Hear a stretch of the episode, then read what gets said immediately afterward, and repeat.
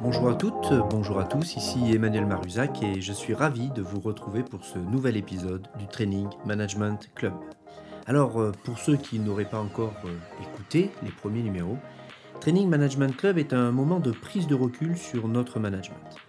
L'objectif est de partager avec vous une certaine vision du management, de découvrir ensemble pour quelles raisons nous agissons de telle ou telle manière, et puis voir comment nous devrions résoudre certaines problématiques managériales.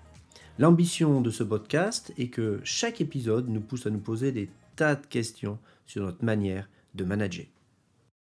Alors dans cet épisode, nous allons continuer d'avancer sur le management et le confinement en réfléchissant ensemble à comment écrire sa feuille de route post-confinement.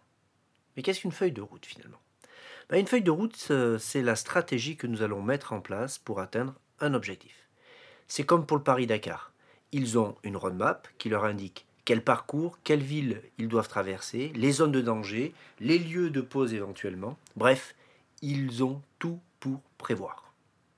Avant de voir ensemble comment faire cette feuille de route, je vous propose de partager quelques réflexions sur le management d'après-crise. Après la période de confinement, que l'on va considérer comme une crise que nous vivons, il existe trois dangers dans lesquels nous devons éviter de tomber. Le premier danger, c'est se disperser. Très souvent, après une crise, nous tombons dans ce piège car notre croyance est que le retour de la performance ou le retour du succès va passer par la multiplication des projets, des initiatives, des actions. Deuxième danger, débaucher beaucoup d'énergie. Ce danger est aussi une conséquence du premier, car la croyance est qu'il faut toujours travailler plus, souffrir toujours plus pour réussir, et que finalement, la force et la quantité d'énergie déployée va nous ramener au succès. Et pour certains, ce risque peut être très fort au retour du confinement, tant ils auront eu la sensation d'avoir eu une activité plutôt calme pendant le confinement, parce qu'ils ont été en chômage partiel, parce que leur activité a été interrompue ou calmée.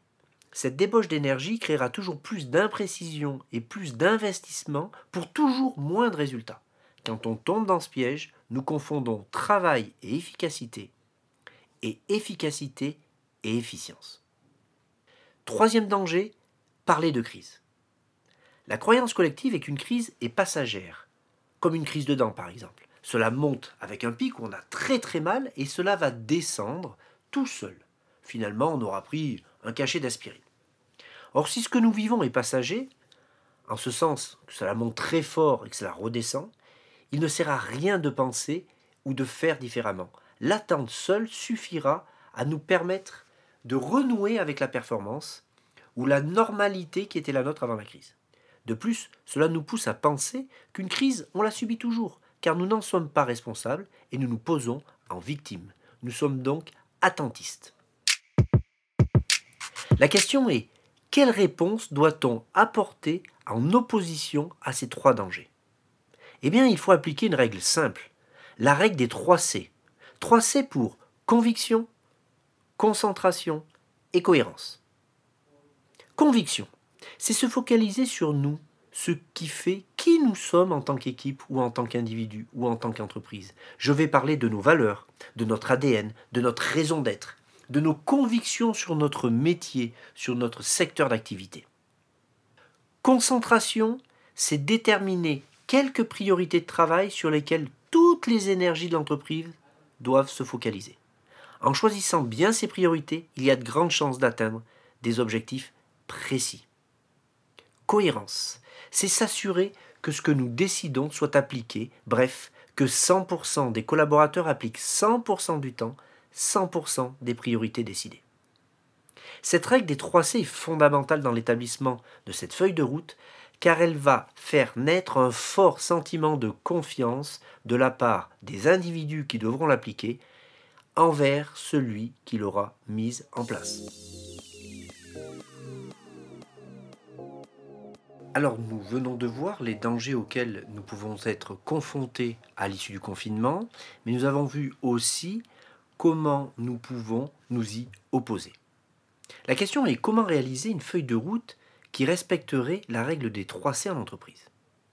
Pour mieux comprendre comment faire, je vous propose de nous inspirer d'un entraîneur euh, célèbre de haut niveau, Sir Alex Ferguson.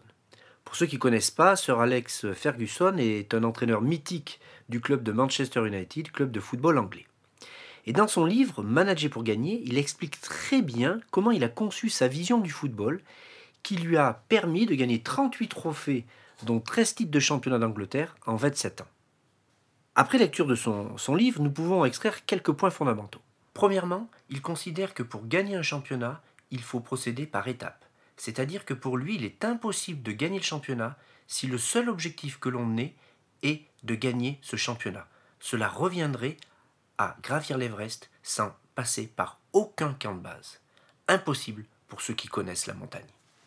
Deuxièmement, que si l'objectif de fin saison peut rester vague, en début de saison, les objectifs court terme doivent être les plus précis possibles et que c'est finalement qu'à la mi-saison qu'il définissait clairement l'objectif final. Cela lui permettait de gérer plus facilement l'énergie et la concentration de ses joueurs. Troisièmement, que le succès des objectifs court terme par des actions simples, facilement assimilables par chacun de ses joueurs, qu'ils soient anciens ou jeunes joueurs. Quatrième et dernier point, pour reconquérir le championnat d'Angleterre lors de la saison 2006-2007, il a analysé les facteurs clés et il a modifié toute la préparation physique sur la base suivante des adversaires plus forts en match de préparation, des analyses médicales très fines de chaque joueur, une ultra personnalisation des entraînements physiques et enfin une plus forte exigence dans l'investissement des joueurs dans les séances d'entraînement. Alors comment pouvons-nous transposer tout ce qu'a fait Sir Alex Ferguson dans nos entreprises? Soyons simples et pragmatiques. Avant de rentrer dans la construction de notre feuille de route, il nous est nécessaire de faire une analyse très précise de la situation que nous venons de vivre, qui est en plus si particulière, le confinement. Il s'agirait pour nous de réaliser simplement une analyse SWOT de ce que nous venons de vivre, c'est-à-dire analyser les forces et les faiblesses de notre service durant le confinement et les opportunités et les menaces du service durant le confinement. Je vous rappelle que les forces et les faiblesses, c'est une analyse de l'interne du service ou de l'entreprise, alors que les opportunités et les menaces est une analyse externe du service de l'entreprise. C'est-à-dire que quand je vais parler du l'environnement externe de l'entreprise, je vais parler des clients, des fournisseurs, du marché. Et si je parle de l'environnement externe d'un service, je vais parler des clients, du marché, des fournisseurs, mais aussi tous les services annexes de mon entreprise on est vraiment à l'extérieur de mon équipe. Une fois cette analyse SWOT réalisée, j'ai tout pour réaliser ma feuille de route et elle se composera en quatre étapes. Première étape, je me fixe un à trois objectifs forts et extrêmement clairs. Ce sera des chiffres clés à atteindre, par exemple un pourcentage de chiffre d'affaires, un pourcentage de marge, un nombre de collaborateurs, bref, des éléments chiffrés facilement identifiable et vérifiable. Deuxièmement, j'identifie les quatre leviers les plus puissants qui me permettront de faire le plus grand pas vers mes chiffres clés. Ces leviers sont en lien direct avec notre ADN, notre savoir-faire, bref, ce sont nos forces. Maximum quatre leviers pour les trois objectifs. Pour chaque levier, j'identifie 5 à 8 basiques métiers, faciles à manager et à piloter par les managers opérationnels. Et enfin, quatrième et dernier point, je mets en place un système de management de cette feuille de route en cohérence avec son application. Cette feuille de route doit tenir sur une feuille A4. Si mes choix sont bons, je sais que si 100% de mes collaborateurs appliquent 100% du temps 100% des basiques métiers choisis, je suis certain d'actionner tous les leviers et si mes quatre leviers sont actionnés, je fais le plus grand pas possible vers l'atteinte de mes chiffres clés. En résumé, retenons que nos collaborateurs attendent de nous que nous fixons un cap clair, cohérent et basé sur qui nous sommes, et attendent de nous que nous soyons le garant du maintien de ce cap. Si les chiffres clés ne peuvent venir que du manager, le choix des leviers et encore plus celui des basiques métiers peut être décidé en collaboration avec tous les acteurs, et ce, quel que soit leur niveau hiérarchique. Merci à vous d'avoir euh, suivi cet épisode du Training Management Club. Alors si vous souhaitez échanger avec moi, n'hésitez pas à me laisser des messages sur mon compte Twitter, at emaruzac, at e m a r u s c z a k ou directement par mail à e.maruzac.yahoo.fr e.maruszak sur yahoo.fr donc. Je serai ravi d'échanger avec vous. Alors j'espère que cet épisode vous a autant plu que les précédents. Si c'est le cas, le meilleur moyen de le faire savoir, c'est bien sûr euh, de le partager, mais aussi de laisser des avis sur iTunes. Alors je sais que c'est pas franchement sympa à faire, mais cela prend deux minutes et euh, cela fera une grosse différence euh, pour le Training Management Club. Alors surtout, ne vous gênez pas.